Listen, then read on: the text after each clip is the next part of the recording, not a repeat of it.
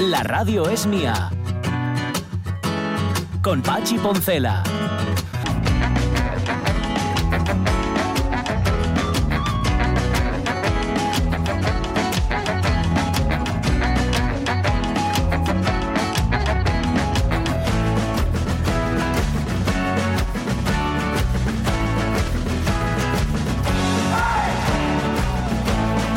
11 y 8 minutos de la mañana, que es una hora tan buena como otra cualquiera, o tan mala como otra cualquiera, si no fuera porque hoy es viernes. Y esto le da, pues no sé, un aliciente distinto. Hablábamos ayer con el profesor Méndez Sanz sobre, sobre cómo las rutinas nosotros nos las hacemos mm, y a veces con la promesa de lo que vendrá después mm, las cambiamos también. Por ejemplo, la, luz de un viernes por la tarde es la misma luz de un jueves por la tarde, pero como tienes el fin de semana ahí cerca, te parece como mucho más amistoso todo, como mucho más amigo. Bueno, por lo menos a mí me pasa, ¿eh? A mí es una cosa que me ocurre, no tiene por qué ocurriros a vosotros. Sí, igual sí. estáis ahora mismo Sí, en casa diciendo, ay, a mí no me pasa y no os preocupéis, no pasa nada. Sí, sí, sí, sí, sí, sí. No sé lo que estás diciendo pasa, porque no? estaba besándome con Miguel, pero sí, sí, sí, sí, sí, Ah. sí, sí. ¿Qué pasa? ¿No tuvisteis bastante con, con media hora de gravedad cero que tenéis que hacer un especial? Hombre, pero es que no no. nos habíamos dado besos y abrazos. Hombre, sí. Bueno, mira, vas a hacer una cosa ahora, porque resulta que me he, encon- me he encontrado aquí con un, con un pequeño problema, nada técnico de nada. Como sé que tienes una canción que nos quieres presentar, ¿por qué no la pones? Y así vamos avanzando. Bueno, Esa pues me- parece- Este. Venga, sí, sí, organízate bien. Y mientras tanto os puedo mm, eh, contar que celebran 25 años girando por todo el mundo mundial. Bueno, lo celebraron en el 2020. Pero ya sabéis que en el 2020, como no puntúa como año, pues todo, todo pasa al siguiente y como no, no corre, ¿no? ¿no? No juega. Os estoy hablando de Fe de Ratas. Eh, grabaron un disco en directo con 25 canciones, una por cada año ¿eh? de asistencia, y ahora lo que quieren es eh, pues darle vidilla, darle vuelo. Y lo que hicieron, entre otras cosas, fue rescatar un tema de hace, creo que 10 años, si no olvido mal, y darle un nuevo aire. Y es este. Entre los los enrollados y los payasos.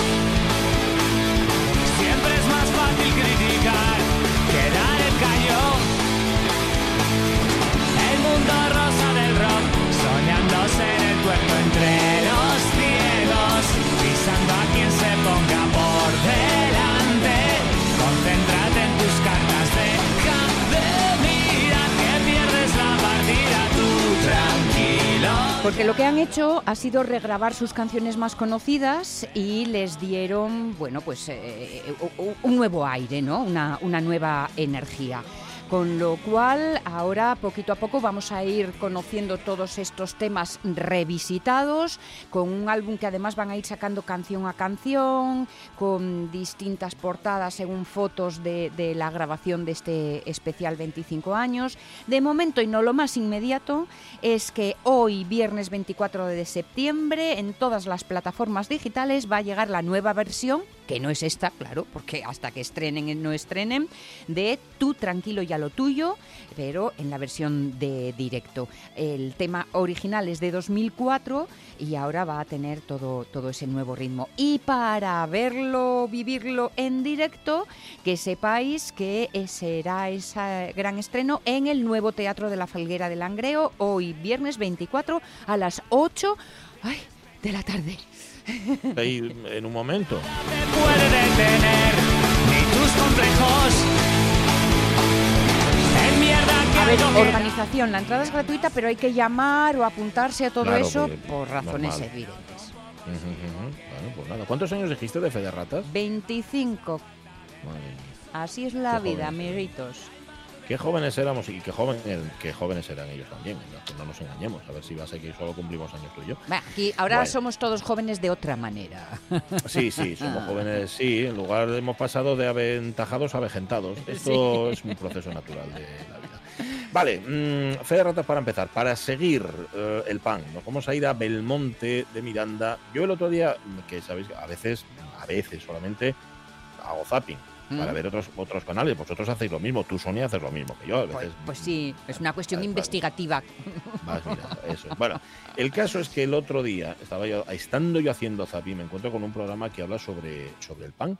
Eh, lo emiten en, en Canal Cocina y que se llama Maestros del Pan. Y me pongo a verlo y digo, oh, qué bien está este programa. Y veo eh, con sorpresa, bueno, no con sorpresa, con agrado, que hay un programa, uno de ellos está dedicado a Asturias en concreto y a una eh, panadería de Asturias en concreto también que está en Belmonte. Sí. Y, y me pongo a verlo y dice, ay, todavía no, porque esto van saliendo los programas poco a poco y no toca. Pero creo que este fin de semana ya es cuando, cuando toca, ¿no? Hoy mismo, hoy. hoy mismo, viernes 24, 8 de la tarde. Así señor. que unos gastarán las energías en el bailoteo, otros las recuperarán virtualmente a través del pan. Ujú, Comiendo pan. Que si queréis que no sea habitualmente, vais hasta allí, a la panadería de las Cruces de Belmonte. Y si queréis conocerla un poquitín mejor, dentro de un rato nos vamos nosotros allí. Eso que es. para ellos ya es esta hora en la que vamos a llamar a la panadera, a Nieves González, ya es para ellos como si fuera media tarde para el resto de los humanos. Porque vamos, si, al- si alguien madruga, son justamente los panes. La vida Vale. tiene otro ritmo en una panadería, sin duda. Sí, señor. Y luego radar. Yo ya te he explicado varias veces que con esto de los ciclos de cine de Oviedo me hago un lío. Sí. Porque está la semana saco, está radar. Nunca sé si radar es la matriz y de ahí sale la semana saco, no lo sé. El caso es que ponen unas pelis de caer de espalda. Eso sí. Las cosas como son. Sí. Y tienen nueva programación. Radar tiene nueva programación, con lo cual eh, Pablo de María, que es el encargado, es quien nos lo va a contar. Digo el encargado de hacer la programación. A ver si no sé, no, yo soy el encargado. Que va ahí con una bata de mahón. No, él es el encargado de, de programación. Y Bien, nos, va a dar a a todos, nos va a dar todos los datos. Es Tille como el encargado de la NASA, ¿eh? Eh, pues así. Eso es. que nos es. hablaba Vale. antes Miguel. Y nos vamos a ir, hablando de la NASA, a las estrellas también, a las que habéis compartido, a las que habéis querido compartir con nosotros.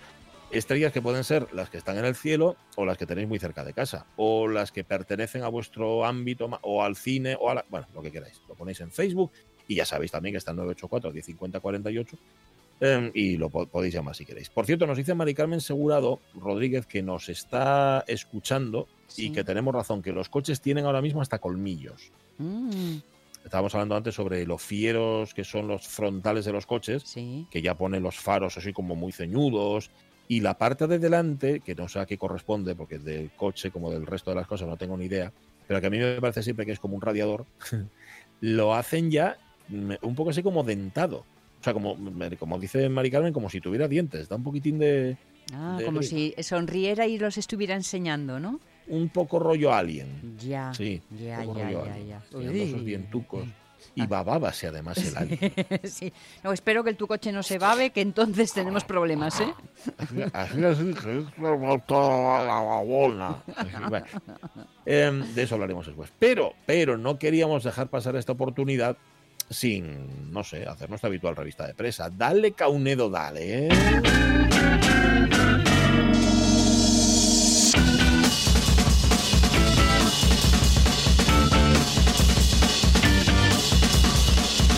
Revista de presa no es otra cosa que una serie de titulares que nosotros elegimos y que son eh, titulares que han hecho presa en nosotros, o sea, que nos han enganchado de tal manera que no podemos dejar de compartirlo con vosotros. Así que vamos allá. Primero de los titulares, Sonia Avellaneda aparece en público. Franco, Yagüe y Pilar Primo de Rivera entre los condecorados con la medalla al trabajo que perderán su insignia. ¿Cómo se declara, Clayman? Inocente, me declaro inocente. En toda mi vida no he hecho nada que merezca ningún castigo. Si acaso, merezco un premio.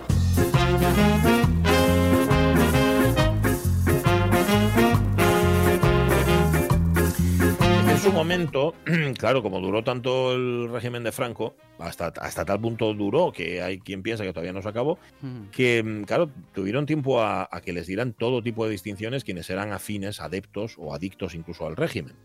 Empezando por el propio Franco, evidentemente. Pero el caso es que ahora se acabó la historia porque el Ministerio de Trabajo el lunes sacó a audiencia pública otro reglamento, un reglamento distinto para regular la medalla al mérito en el trabajo que todavía no nos han dado a ninguno de los que hacemos la radio mía. Y este nuevo reglamento incluye no solamente cómo va a regir a la hora de elegir a las personas que se lo van a llevar, sino la retirada de estas mm, eh, medallas a los miembros del aparato de represión de la dictadura franquista o personas, dice, cuyas conductas sean incompatibles con los valores democráticos. Y entre esas personas se incluye el militar Yagüe, se incluye Pilar eh, Primo de Rivera y se incluye Franco. Eh, he indagado un poco en el artículo este de público para ver a qué altura de la dictadura Aquí a altura del franquismo le dieron a Franco la medalla al trabajo. Bien. Eh, se la dieron el 18 de julio, como no, del año 1953. La medalla de oro laureada al mérito y al sacrificio en el trabajo. ¿Por qué se lo dieron? Según el documento del Ministerio de Trabajo, hay varias. Por una parte, por situarse, comillas, al frente de los trabajadores que en la guerra dieron su sangre y en la paz su esfuerzo, muy retórica de la época Sí. para no decir nada, Sí. y por otra parte por sus, comillas, 47 años de servicio sin reposo en continuada vela, desde el alba al ocaso, combatiendo y gobernando, conduciendo la nación desde la oscuridad a la luz. Uf. Hay que, está. dar, hay que dar la medalla al trabajo al redactor. Bueno, bueno, bueno. Porque sí, vamos. Que, que yo creo que era como el hombre en España que lo hace todo. Sí, sí, Era el sí. mismo tipo, era como Matías Prats, pero escribiendo, y era el mismo tío el que lo escribía todo, los discursos y todo lo demás. No sé El si era hasta Matías. Prats el que lo escribía. 47 años llevaba ya en el año 53 sin reposo, Franco. Bueno, vamos, acabaría agotado. Menos mal que, claro, como suele eh, acontecer con los grandes próceres, era incansable. Cosa que yo nunca he entendido el mérito, que dice, una persona que incansablemente, contra si, si lo hizo incansablemente, ¿qué mérito tiene? Pues sí, ¿no? pues sí, pues sí. Mérito- mérito es cansarse. Vale. Pues que les quitan la medalla. Ellos, como ya no están entre nosotros, y me da la impresión de que la medalla del trabajo no rinde nada, o sea, no trae cuenta de ningún tipo, pues mira, como que les va a dar lo mismo. Pero vale, justicia poética, a todo lo pasado. Este era titular de público. Este viene en ABC. Ay, arrestado un sacerdote italiano por tráfico de drogas y festines, ocultando ser seropositivo. Y eso que nos ponen a todos las sotanas, que son como Ya. faldas, para que hartos de verlas no nos llamen tanto la atención, ¿verdad? Pero claro, el vicioso, el que es vicioso, va a lo que hay debajo, ¿me entiende? Ya, perfectamente. A Este lo es que va debajo, dice el- sí, a lo que hay debajo. Bueno, este iba debajo. Bueno, ahora lo explicamos. Francesco Spagnesi es el nombre de este sacerdote de 40 años, hasta hace unos días párroco de una iglesia, la Anunciación de Castellina, en el barrio del Prato, segunda ciudad de la región de Toscana por número de habitantes. El que ya no es párroco, que está en arresto, en arresto domiciliario, ha sido puesto a disposición hace una semana por tráfico e importación internacional de drogas y además acusado de malversación porque se embolsaba el dinero que le daban los fieles y el dinero de la curia, pero no veas tú hasta qué punto. Bueno, hasta el punto de reunir 200.000 euros.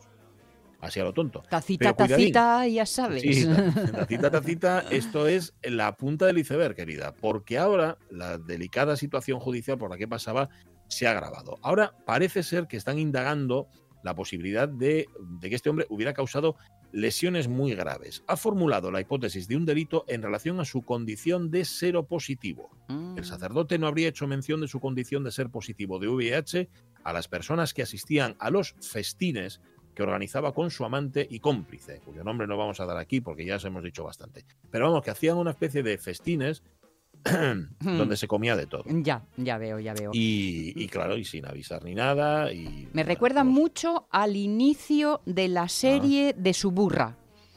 Si la Ah, habéis no la vi. visto, eh, No, que no comienza precisamente con un festín, por decirlo de alguna forma, de un alto Sí. cargo eh, romano, bueno, romano, romano de no Roma. del Vaticano. Del- ah, vale, Eso, vale, vale. eso, eso. O sea, que era, que era cura también. Claro, ¿no? claro, claro, un alto cargo del staff curil, cural, cu- curiente, Curi- curial, de cura.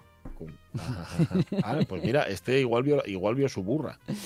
Y dije, ah, pues yo también quiero. Francesco Spagnesi se llama. No 40 acaba muy bien, ¿eh? Yo no lo imitaría No. precisamente. No, no, este me parece a mí que, aunque ya solo sea por la punta del iceberg, o sea, por traer drogas y malversar 200.000 euros, yo creo que con esto ya, con esto ya tiene bastante. Ya va En fin, cumplido.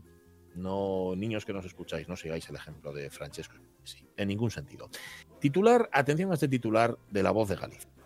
Un alto directivo danés de Vestas a, mm, a los 115 trabajadores de Viveiro les dice esto. ¿eh? Un alto directivo danés de Vestas les dice Sí. a los 115 trabajadores de Viveiro, sois muy buenos y tenemos beneficios, pero cerramos la fábrica. ¿Y eso lo consideramos un saqueo? No, eso es el mercado, amigo. ¡Serás cabrón! Bueno, es lo mínimo que se nos ocurre mm, eh, al escuchar, al leer lo que dijo este individuo, que por cierto lo dijo en inglés y trajo una traductora. A ver, esto es en Viveiro, está en Chavín en concreto, es una empresa, una multinacional que se llama Vestas, El tipo llegó de Dinamarca para decirle personalmente, bueno, esa parte bien, por lo menos da la cara a los trabajadores que, que les cierran. Y dijo lo que tú acabas de contar. Soy muy buenos, tenemos beneficios, pero esto se acabó, cerramos la fábrica. Claro, evidentemente... mm, ¿Qué, ¿cómo qué te vas a tú? contestar a eso? ¿Qué Es vas que a no contestar? Es que no hay argumentos. De hecho, uno de los trabajadores en estado de shock contaba, dice, dixo que era causa da, da globalización. Cando acabou de falar, esperou uns segundos e marchou por donde veu. Así de frío. Así de frío fue, fue bueno, y danés, oye. Ya, ya, y danés y un jeta. o sea, Sí, sea- pues sea también, sea. también. Porque además, soy muy buenos, tenemos beneficios, pero cerramos la fábrica. Hombre, uno esperaría que hubiera dado algún tipo de razón, aparte de la globalización, Sí. que parece ser que a la que se le achaca todo. Yo diría globalización y estoy seguro deslocalización. O sea, se lo van a llevar a un sitio donde les salga más barato producir. Vamos, digo yo. ¿eh? No En- cabe el otro día ya salieron, el miércoles ya salieron a la calle los trabajadores para protestar, para rechazar el cierre, que si se lleva a cabo va a ser un golpe tremendo para todo Viveiro, para la industria, para la economía, para la sociedad de ahí. Así que nada, también nos solidarizamos con ellos y Pues- pues, sí, será, es un canalla. Pues vaya todo, todo el apoyo posible, Pues sí. pero la esperanza piquiñuca, Nada, ¿no? muy poca, muy poca. Además, si llega con, con esta frialdad y con esta cosa, es que lo tiene más claro ya que el agua. Claro, porque no hay hay nada que, menos. contraargumentar ahí. Es simplemente no, el no. balón es mío y marcho para casa. Bueno, no, como todo lo que utiliza este- estos argumentos así bastante falaces, la Mm. globalización, vale, pero ¿en qué momento exactamente? ¿Y cómo? ¿Sabes? Sí. Explíquemelo. la historia. Bien, em, gente mala, titular del mundo, vamos allá. Mi madre fue el ser humano más malo que he conocido en mi vida. Bambi, pronto, al bosque.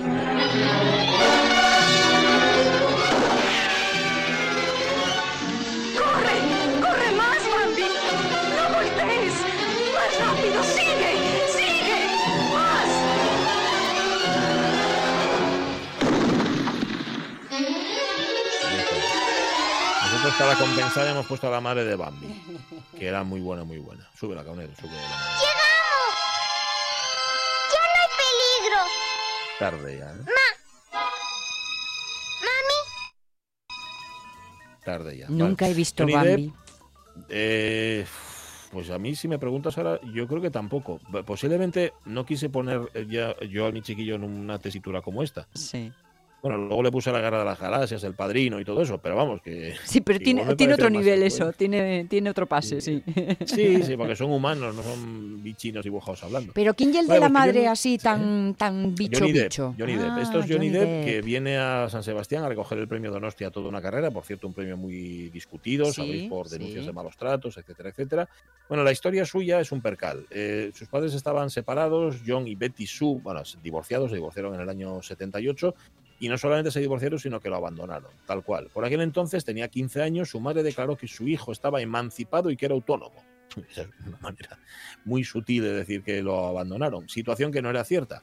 Con 11 años él ya estaba coqueteando con la marihuana, la cocaína, el éxtasis, el LSD, las setas alucinógenas y los opiáceos. Creo que también se ponía hasta arriba de colacao y de Nesquik mezclado, que le, le- le producía unas sensaciones muy agradables. Fíjate, un chaval de 11 años coqueteando con todas las drogas posibles. Pues sí. Bueno, pues sí. el, el caso es que Betty Sue no, a él no le tiene ningún cariño. Murió hace cinco años, su madre, Betty Sue, y fue entonces cuando él dijo a Rolling Stone que su infancia fue muy dura. Mi Ah. madre quizá fue el ser humano más malo que he conocido en mi vida. Yo Y esto mm, lo dice Johnny Depp. no eh, me lo estoy inventando No, no todo. conocí, ¿eh? ¿eh? Todo lo que voy a decir es una invención de mi cabeza, ni caso me hagáis. Pero a mí, ¿sabes a qué me suena todo esto? A que precisamente ante la controversia de si es Sí. lo suficientemente mm, buena gente para ser premiado y condecorado o no, pues que es un poco de mm, yo no tengo la culpa, me han dibujado así. Ya, sí. ¿No? Sí, eh, pu- puede ir por ahí. Es un poco. De hecho, yo el artículo me lo he leído así en diagonal y Sí. sí, puedo decir que va un poco como justificándose. ¿eh? Claro, O sea, claro. Me ha hecho así, yo no es que sea malo, sino que mi madre era la mala. Bueno, este tipo de cosas. O sea, Vale. como sea, la madre era muy mala. ¿eh? Cosas así. Bueno, Vamos a, a llamar después por su nombre. Oye, que dice Obi Moro que él no vio Bambi, que vaya spoiler. No, señor. No, señor. No hemos hecho spoiler de ningún tipo porque la madre de Bambi muere al principio de la película. Así que Que lo sepas. lo siento muchísimo. Lo siento- y lo siento también por Johnny Depp. Vale. Nos quedan dos, vamos muy rápido. Este Venga. ya lo comentamos ayer, titular de la Nueva España. La nube de azufre del volcán de La Palma entrará a la península por Murcia. Hola. Oh. Em, eh, solo que traemos el titular, aunque ya lo sabéis y ya lo hemos comentado, por una razón muy sencilla, porque dice, es una nube de dióxido de azufre Sí. que se asocia en, en efecto a la erupción del volcán de La Palma, viene hasta la península, llega, ojo, entra por Murcia, parece ser que aquí, aquí tú lo decías ayer, no, No, nos va a llegar tocar, a pero Asturias, ¿no?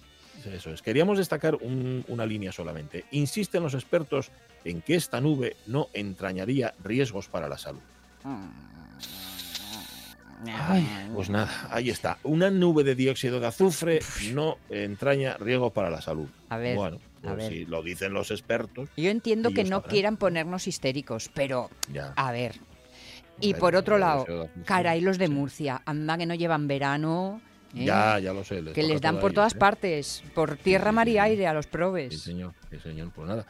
Que lo sepáis, ¿eh? que el dióxido de azufre no es perjudicial para la salud. Eso mismo llevan diciendo los de los de las acerías y los de las fábricas y los de Aboño y los de eh, ta, ta, ta, ta. todo eso Sí. que echan en chimenés, no me no. Eso no lleva, eso no llena, eso lleva por. ¿oíste? Lo que pasa es que estoy muy refalfiado, ¿no sabéis? Y mm, vamos con el último titular que aparece en el periódico. Dimite la concejala del PP de Huelva que le deseó la muerte a Sánchez. Ojalá que en tu casa se te vaya la luz y te quedes sin agua. Que no te puedas bañar, mucho menos maquillar, que te quedes sin criada. Que cada vez que sonrías te salgan espinillas y granos en las nalgas. Esta canción que se llama No Que ya nadie te quiere. todo lo peor eh, sirve como sugerencia, incluye un montón de sugerencias para esta señora Susana Pancho, mucho mejores que desearle la muerte a nadie. De hecho, la concejala del PP que ahora dimite publicó un vídeo en TikTok que retiró rápidamente, eh, debería haberlo retirado antes de publicarlo incluso, en el que descalificaba e insultaba a Pedro Sánchez, llegando a decir que debería de haber muerto en la cuarentena. Esto está mal redactado porque no es debería de haber muerto, sino debería haber muerto. Porque si debería de es como una hipótesis. No, no, debería haber muerto en la cuarentena. Pues ahora ha dimitido. El 10 de septiembre ya pidió disculpas, pero parece ser que en su partido le dijeron que no era suficiente. Total, que ha presentado escrito por registro de ayuntamiento y Santas Pascuas. Y ella misma se ha encargado de, de de difundirlo por Facebook a través Sí. de su perfil y de contar pues que ahora que Desde que Pues tenemos redes sociales, ¿cuántos peces mueren por la boca? Eh?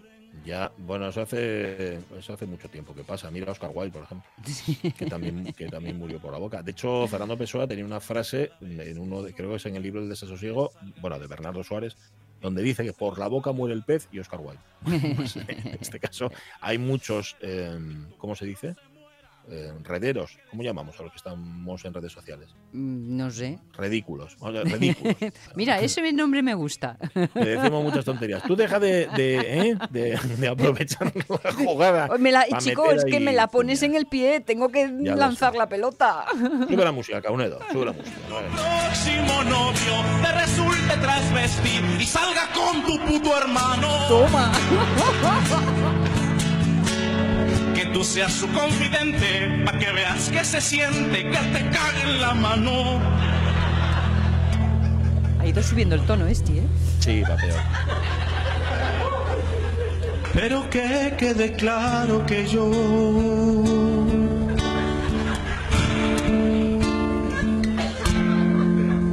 no te guardo rencor. Hombre, estaba claro. Eso sí, eso sí, rencor no hay. Era todo amor. Un, un ajuste de cuenta. 11 y 31 minutos de la mañana fue nuestra revista de presa y ahora en los extremos a comer pan, pero pan del rico. ¡Hala!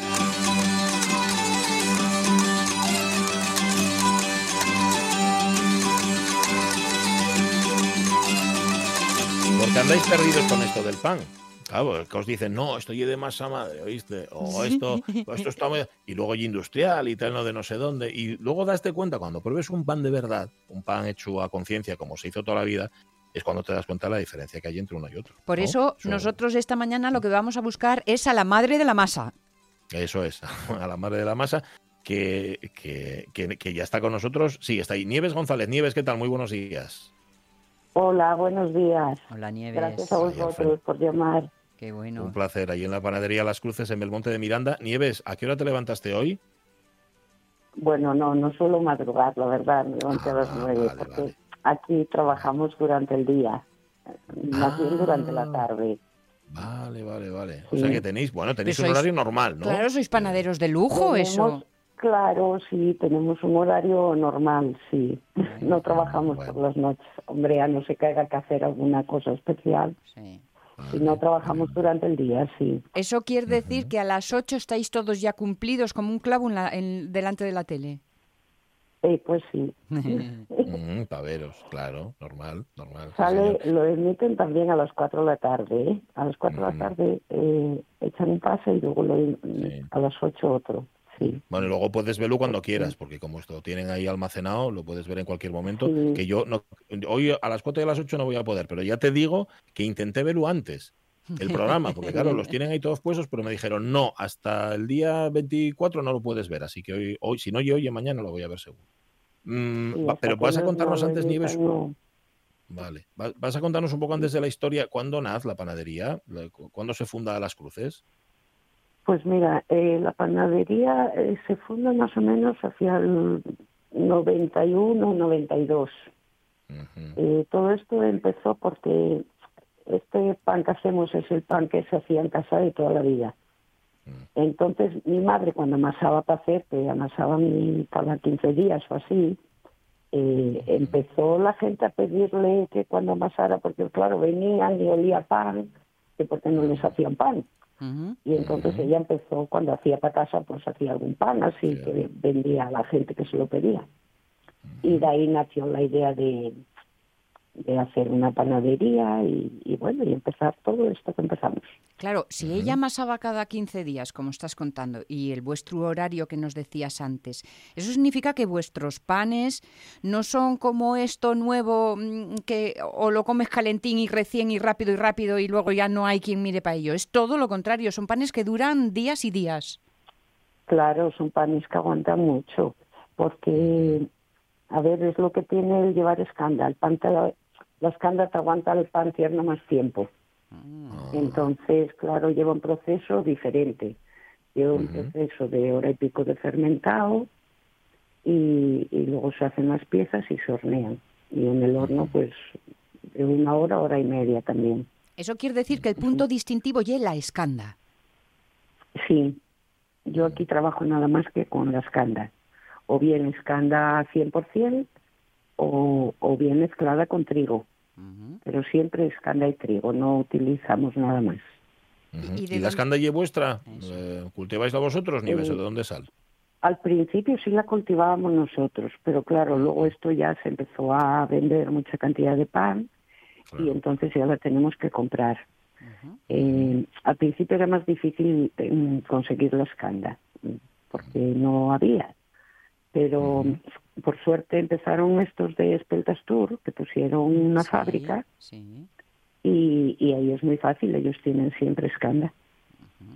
Entonces no tenemos problema ninguno de conseguirla.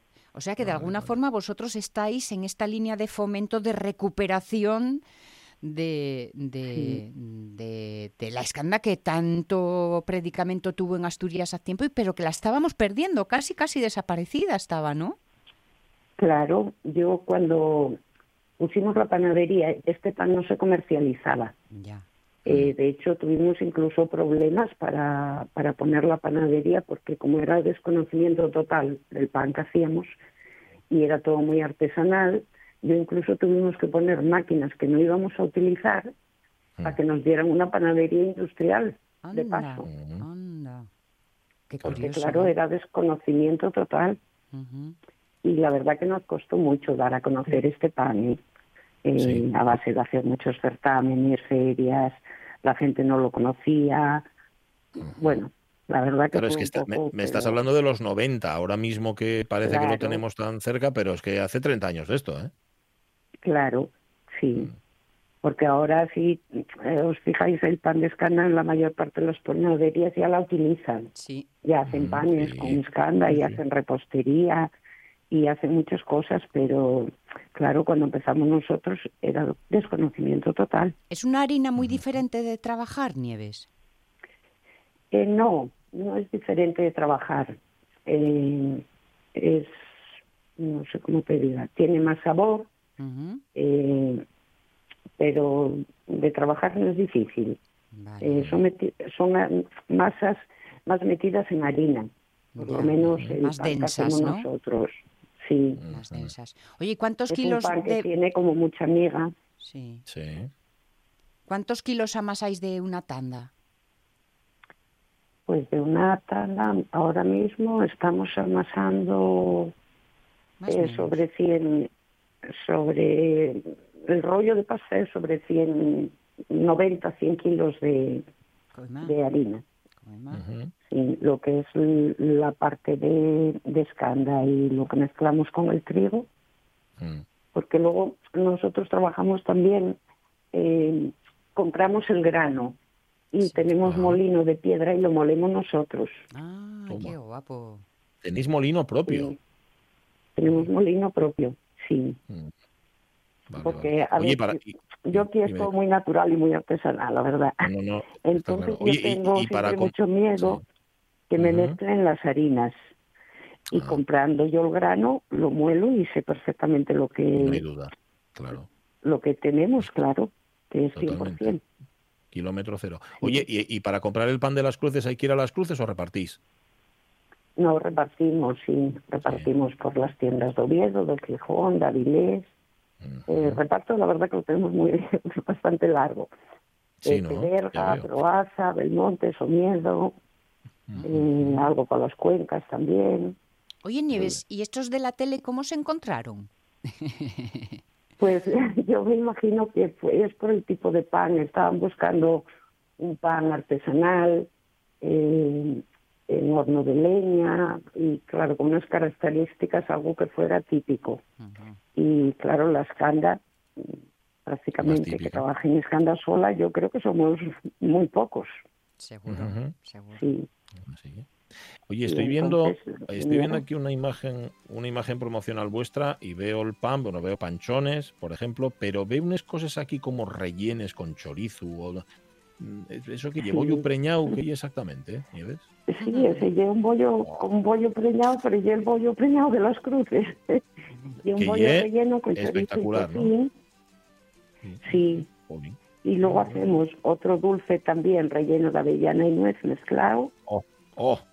y, y la coleta de pan dulce también.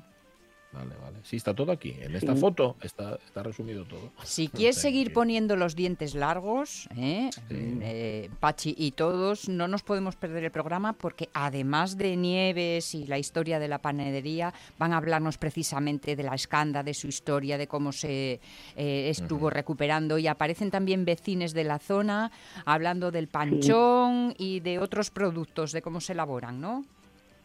Sí, va a aparecer también, porque en Grau se recuperó un poco la zona de Grau, la escanda, Ajá. y, y entonces va a salir un señor también Vega, va a salir hablando de, de la escanda. Eh, aquí estuvo también un crítico gastronómico también que también va a salir hablando. Sí. La verdad que el programa yo creo que va a estar bien. Grabaron toda la zona con un dron y, y van a salir muchas cosas, sí. A mí me pasaron solamente un adelanto de Ajá. un minuto y la verdad que está bien. Sí. No, ¿eh? Sí, está, está, yo he visto otros mm, y está muy, muy bien hecho. Así que si os han tratado Sí. también como al resto, que seguro que sí, va a merecer mucho la La verdad es que sí, que nos trataron muy bien, estuvieron todo el día grabando y bueno, bien, sí. Pues a seguir amasando. Nieves. Pues sí, a por ello. la verdad es que ahora, porque a ver, yo ya voy un poquito cansada también. Y hoy Normal. están cogiendo el relevo do- dos sobrinas que tengo Ah. y empezaron a hacer venta online y bueno, ahí están Anda. también conmigo trabajando, sí. Ahí está el futuro. Tienen que aprender desde el principio como aprendí yo, pero lo están haciendo muy bien.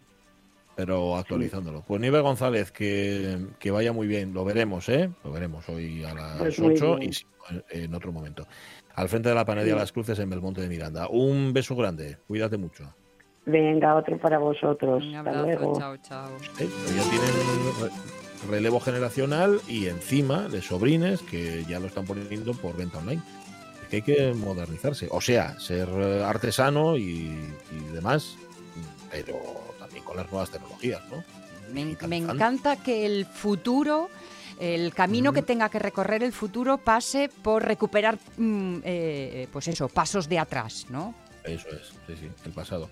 Oye, me lo veis grabado esto, ¿eh? Pues como que a las 8 tenéis cosas que ver en TPA, pero en un momento dado, que lo que sea, ¿no? lo, lo veis. Está en otro canal distinto. Pero nos prestaba que una panadería asturiana eh, estuviera ahí con las mejores, Claro, sin duda, de claro, España. Y con, no. y con las más, sobre todo con las que, como decimos, conservan esa tradición. Bien, 11 y 43 minutos, enseguida nos vamos a ir al cine con Pablo de María, pero antes vamos a mirar las estrellas. Mira, Carlitos. Mira la extraña fascinación que parece surgir de las estrellas. Es cierto, Carlitos. Anoche, después de cenar, me vine solo a cubierta y estuve toda la noche escrutando el cielo. ¿Algo que comiste?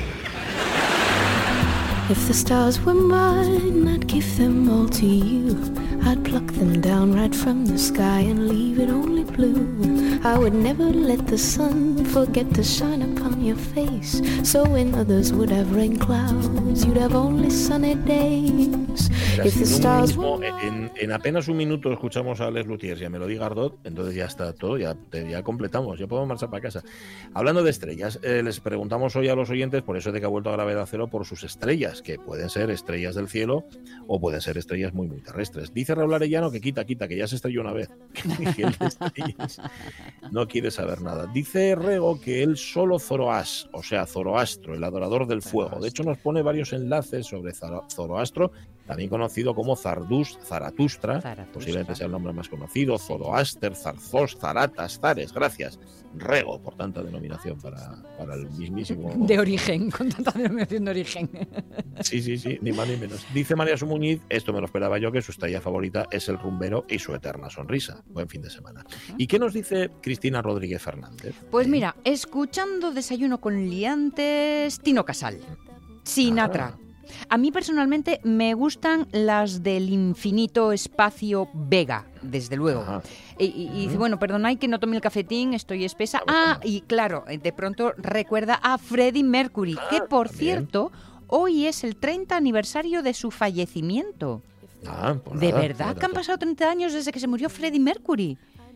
Son- no son muchos. Mu- Muchos, muchísimos. Mira, míramela a ver, hazme el favor. Míramela a ver, vamos a confirmar ese dato. Dice Carlos Tuñón, les mis estrellas favorites, la estrella Galicia y la vaca pinta del mi vecino, que se llama estrella, entiendo yo. Yo tenía una estrella favorita que era cocinera y que, que bien cocinaba estrella. Mira, el otro día me, me acordé de ella y vuelvo a acordarme con esta historia del Facebook. Dice Blanca Pérez Soto, mis estrellas favoritas las tengo en casa, mi familia y los grandes amigos y compañeras que tengo. Y Pepita Pérez dice, gustaríame ser una estrella de rock. Vale, ya, ya, ya muy estrella, y muy estrellona, pero bueno, si tienen que ser de rock, y coger la guitarra y ponete a ello, Pepita. Por su parte, Roberto Cañal. Roberto Cañal, yo soy Sí, la ¿qué estrella que más brilla en mi casa. Eso sí, cuando estoy solo, ¿oíste? Ya, eso pasa. Sí, sí, sí. Prefiero más... que- sí. ¿sí? Dime, dime. Dice el Dime. prefiero más xente coses corrientes de lo de tú a tú. ¿Eh? Admirar a muchos, a muchas, pero para intentar hacer cosines de cada uno una, un poquitín de cada uno que faen un mucho.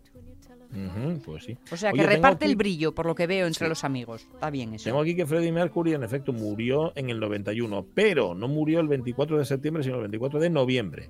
Ah, ¿ves? No eran 30 años, faltaba ahí un mes. faltaba, faltaba todavía un poquitín para los 30 años. Pues nada, Ay. esto eh, debe ser porque Cristina no había tomado todavía el cafetín Sí. y andaba así un poco. Faltaba ahí un mes también. Eh, dice Lorenzo Linares, hay una estrella que brillará siempre en el Molinón, la de Kini, y otra que brilla desde ayer más que nunca en les collaes, puertos y peñes, a la que aúllen los lobos cegando toda la corrupción política. Y Lord Hart nos recuerda la estrella de Gijón, cerveza Sí. del lugar del nombre, y nos pone un anuncio, un anuncio del año 1961, editado por el periódico Voluntad, que dice que Pachi iría a hablar de él, yo recuerdo muy vagamente porque desapareció en el 75. Lockhart, yo también lo recuerdo vagamente, muy vagamente. ¿eh? Em, a ver, a los que no son de Gijón ni les sonará, eh, pero fíjate, en efecto, hay, un, hay una cerveza que yo no sé si eh, intentaron recuperarla, si se ha recuperado, Eso te iba a decir. eh, la estrella de Gijón. Yo la Sí. conozco por el, el- el proceso de recuperación que, si no me equivoco, estaba al frente del Xerxes Solares. Es verdad. ¿eh? y en el que participaron además, bueno, pues algunos de los nombres propios eh, gijoneses en redes y todo, hablando de, de que no se podía perder una marca como esa. Es. Pero y es verdad que tampoco sé en qué quedó, chico. Ya, bueno, indagaremos. Hay un edificio, eso sí, que se llama el edificio de la estrella, y no se llama por la forma que tiene el edificio, sino porque está en el solar que ocupó la estrella de Gijón. Y la verdad es que el anuncio es genial. Son, pone a cuatro bebedores famosos y pone eh, Morgan, pirata Sí. inglés que asoló las colonias españolas durante cinco años y que fue nombrado gobernador de Jamaica, donde murió más tarde. Bebía ron porque no conoció la deliciosa cerveza La Estrella de Gijón. Ahora mejor que nunca. Y te ponen a Heliogábalo, a Sigfrido y a Rasputín. Hombre. Como cuatro tipos que bebían, pero que no bebían lo que tenía que beber. Absolutamente. Venga, ¿alguna más? ¿Qué nos cuenta Marce Gijón? Pues mira, para Marce sus estrellas favoritas es Meryl Streep, Emma Thompson, ¿Eh? dice que ya que bueno, estos dos entre muchos y del firmamento todas. Me encantan las noches claras de verano adornadas con estrellas. De esas, de las del cielo, Agustín Sevilla Montes elige las Pléyades. Indescriptible aquella vez hace muchos años en el Páramo Leonés, una noche de noviembre en medio de la oscuridad, observarlas tumbado en el suelo sin referencias visuales en mi visión y esa sensación de estar cayendo hacia el universo. Qué impresionante. Me recuerda mucho a la foto que ya publicó alguna otra vez Alfredo Azadón, ahí en Azadón, en León, que es donde mejor se ven las estrellas, que parece en efecto como. Es como una fumarola de estrellas y parece como que las estrellas estén cayendo. Es impresionante esa, Esa, esa fotografía, es verdad. Me recuerda un poco lo que dice Agustín Sevilla en esto. Bueno, em, luego seguiremos viendo estrellas. Sube la Caunedo. sube. Mountains make the sky forever blue, so the world would be a painting and I'd live inside with you. If the world was mine, I'd tell you what I'd do. I'd wrap the world in ribbons and then give it all to you. I'd teach the birds such lovely words and make 'em sing for you. I'd put those stars right in the jar. Ay, Melody Gardot, que tiene guapes hasta las amigas. Las 11 y 49. Vamos a seguir viendo estrellas, pero estrellas de cine. Dale.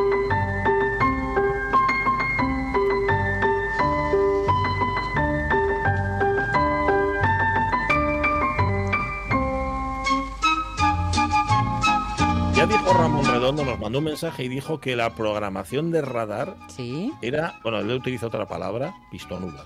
bien, bien. O sea, En si lo Uda acaba, ¿no? Redondo, eh, a ver, es eh, Ramón Redondo es el cinéfilo sumo, después de Pablo de María. Pero vamos, que si él la prueba, eso está claro.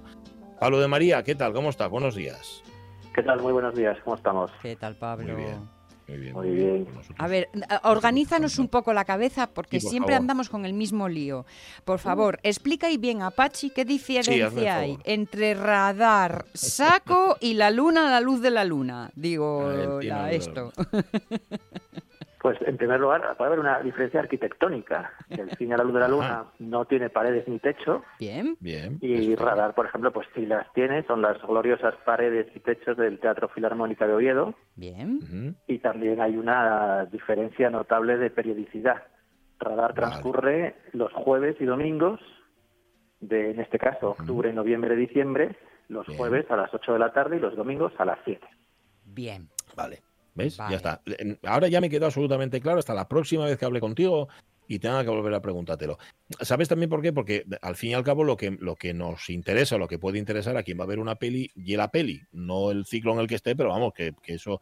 Por cierto, hablando de pelis, no me las cuentes todas, pero empezando por el crepúsculo de los dioses de Billy Wilder, a partir de ahí ya cualquier cosa puede pasar, ¿no? Bueno, a partir de ahí va a pasar, van a pasar muchas cosas, porque son 26 sesiones las que nos esperan en los próximos tres meses. Eh, como digo, cada jueves y cada domingo en el Filarmónica y hay pues desde grandes clásicos como este que mencionas, El Crepúsculo de los Dioses o Un Verano con Mónica o Luna Nueva, a cine rabiosamente contemporáneo como por ejemplo la película japonesa La Mujer del Espía, que ha sido una de las sorpresas festivaleras de la temporada y que es un thriller romántico y maravilloso que, que te cautiva desde el primer momento. Qué bueno, qué bueno. Oye, eh, tengo entendido que la muestra de cine rumano en la anterior entrega de Radar fue un exitazo y vais a, a ahondar en ese camino. Sí, tenemos una estupenda colaboración con el Instituto de Cultura Rumano. De hecho, estuvo el cónsul de Rumanía en la anterior edición eh, presentando una de las sesiones y, y volvemos al ataque porque, bueno, dentro del cine mundial y sobre todo el panorama europeo, el cine rumano es uno de los más potentes, es el que nunca falta en ningún festival, ¿no? Con figuras como Christian Mungiu o, o, o Radu Monteanu, es un, es un cine eh, social, profundamente bueno, arraigado en, en Europa y, y, muy contemporáneo. De hecho, Malmro, que es la, un, una película que vamos a programar dentro del ciclo, fue la absoluta vencedora del Festival de Sevilla el año pasado, ¿no? Son películas que viajan por todos los festivales del mundo y que tanto en la comunidad más cinéfila como en la crítica, como también en el público en general sorprende, ¿no? Y, y funciona muy bien. De hecho, bueno, es uno de los, yo creo, de las funciones que recogemos dentro de Radar, que es mostrar ese cine oculto al gran público y la cinematografía rumana eh, merece ser eh, llevada a la pantalla grande porque porque siempre sorprende, ¿no? Son películas eh, a veces complejas, a veces comedias solapadas, ¿no? Porque Mm. parece que son siempre títulos como muy tremendistas, pero pero hay un pozo a veces de comedia, a veces amarga, eh, muy profundo y son películas con muchas capas para descubrir. Qué bueno, qué bueno. Eh, más, a ver, estoy mirando aquí el ciclo La memoria en imágenes, que además tiene libro, ¿no? Mm, Que conocimos, acordaos que hablamos con Carlos Losilla aquí en el programa. Sí, señor, sí, señor. Sí, es nuestro segundo volumen, eh, editado después de la paranoia contemporánea y bueno, pues eh, siempre que editamos un volumen, pues eh, hacemos un ciclo que recorre todo el año y a través de Radar con películas que se citan en el volumen o que están relacionadas con el tema que trata el libro, en este caso, pues como en el cine se habla de la memoria, del tiempo, del pasado, de los recuerdos, de los flashbacks. Y bueno, pues eh, ahí ya hay un puñado de películas que representan un poco esa línea y que sirven de complemento el- una cosa a la otra, ¿no? El ciclo de cine al libro y viceversa. Vale. Em- Empezando por el crepúsculo de los dioses, que anda, no habrá flashback más largo Sí. en la historia del cine que la película de Billy Wilder, ¿no? Sí, los flashbacks además es un arma narrativa muy compleja, ¿no? Hemos visto películas que se desarrollan en flashback que al final son decepcionantes o que se utiliza el flashback de una manera un poco torticera o para engañarnos, ¿no? Es muy delicado ese territorio y, y en el libro se habla explícitamente, hay un capítulo de hecho dedicado a los flashbacks y es curioso ver cómo esa herramienta narrativa, eh, según en manos de quien caiga, pues cobra mucha importancia o simplemente es un artificio para engañar al espectador y decepcionarnos, ¿no? En este caso las películas que hemos elegido evidentemente no, el uso de, de los tiempos, de los flashbacks y las narrativas entrecortadas son son fabulosas y además de maneras muy distintas, ¿no? Pues el caso de París, Texas, por ejemplo, o el Crepúsculo de los Dioses, o la que mencionábamos antes de Berman, Un verano con Mónica, ¿no? También es interesante ver cómo a lo largo de la historia del cine se han utilizado esas herramientas y han evolucionado de alguna manera. Oye, hemos hablado del ciclo rumano, pero ojo, porque las procedencias de las películas es muy internacional, ¿eh?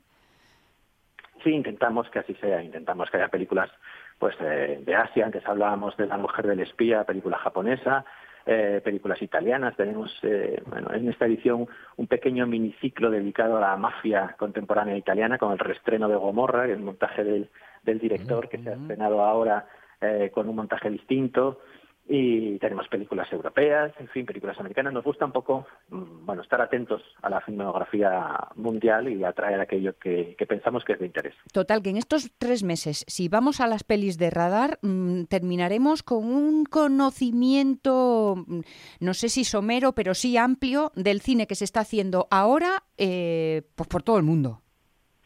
Sí, y lo ponemos en diálogo con, el- con los grandes clásicos, que yo creo que es interesante ver esa conexión del cine clásico con el cine contemporáneo, ¿no? Porque a veces pensamos que las vanguardias pues son rompedoras y están alejadas de todo y buscan caminos nuevos, pero quizás no es tanto tan así, ¿no? Entonces hay unas conexiones subterráneas entre las películas que se hacían en los años 30 y las que se hacen ahora, pues eso, en Japón, ¿no? Eh, películas de cine, de cine negro de los años 30 norteamericanas que dialogan muy, muy abiertamente con una película de espías japonesa de, de este año, ¿no? Entonces, eh, lo que buscamos con Radar es precisamente eso que decía Sonia, es buscar un panorama de- del estado actual del cine y ponerlo también un poco en diálogo con la, con la gran historia del cine. Bien. Antes Yo me estoy. Sí. Ah, no, perdona, una cuestión práctica. Antes había que apuntarse, digamos, sacar entrada, Ah, sí. entre comillas, ¿no? Pero eso ahora ya no. Volvemos al principio de los tiempos, que es el primero que llegue para él. sí, poco a poco se va llegando a la, a la normalidad, ¿no? al estado de las cosas anteriores. Y ahora sí hemos eliminado la retirada previa de localidad. Eh, está sí que el aforo del Filarmónica sigue estando al 50%, aunque parece que poco a poco eso también va a ir cambiando, pero bueno, tenemos eh, 350 butacas aproximadamente y si las puertas se abrirán media hora antes de cada sesión, es decir, eh, los jueves a las siete y media se abrirán puertas y los domingos a las seis y media y como bien decías, bueno, pues el que llegue eh, cogerá el asiento que más le guste y para eso sí hay una separación, los asientos siguen siendo individuales, de uno en uno, una butaca libre, una butaca ocupada. Vale, vale, vale, estupendo. No, no, yo solo quería preguntarte, Pablo, porque me, me, o sea, estáis viendo todo lo que, lo que habéis preparado, toda la cantidad de títulos distintos, la cantidad de enfoques distintos, etcétera, etcétera. ¿Cuándo empezáis a preparar el, el ciclo este y cuánto tiempo os lleva? Porque de verdad que me parece un trabajo mm, de, de orfebrería prácticamente. bueno, es complicado. Sí, lleva tiempo. Vamos. Yo, o sea, para que te hagas una idea, te diré que estoy ya cerrando el radar de enero, febrero, marzo del año que viene. Ahora. Ahí está. Así que esto es así, pensando en el saco de marzo del año que viene y ya también tengo en el horizonte cosas para el fin de la luna de verano del, del año próximo. O sea que lleva unos mesecitos de preparación, sí. Mm. Después esto se cocina despacio y con mucho cariño. Para re- tener vamos. toda esa información de primera mano, semanasaco.com.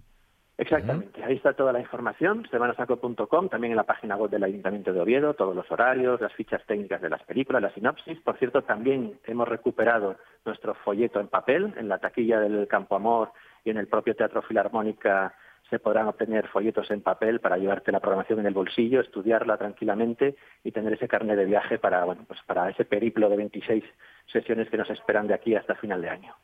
Sí, señor.